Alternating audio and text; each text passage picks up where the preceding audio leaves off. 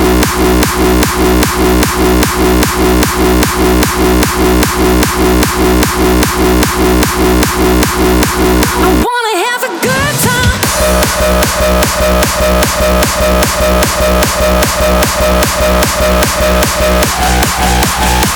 it.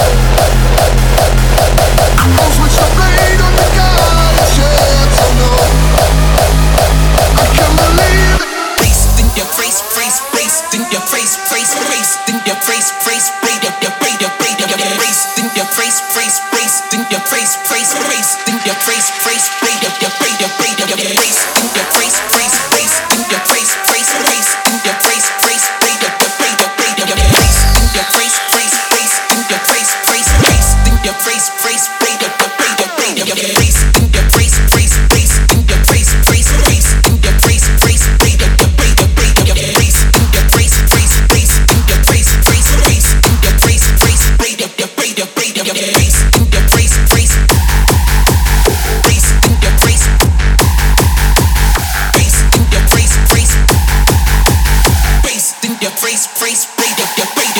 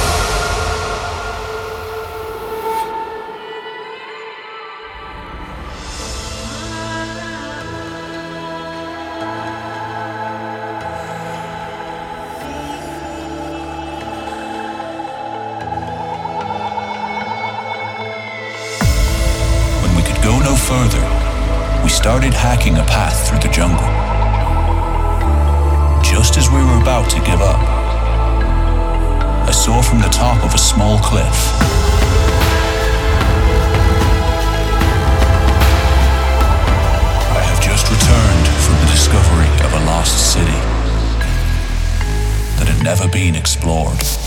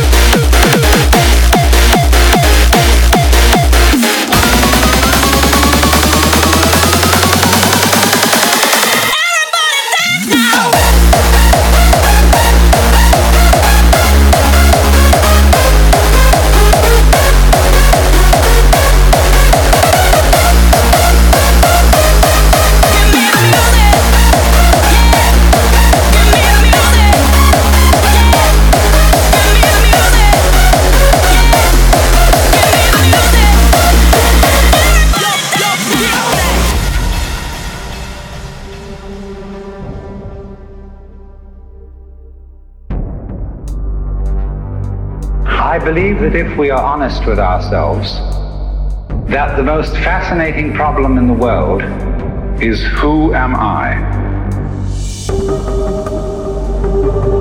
What do you mean? What do you feel when you say the word I?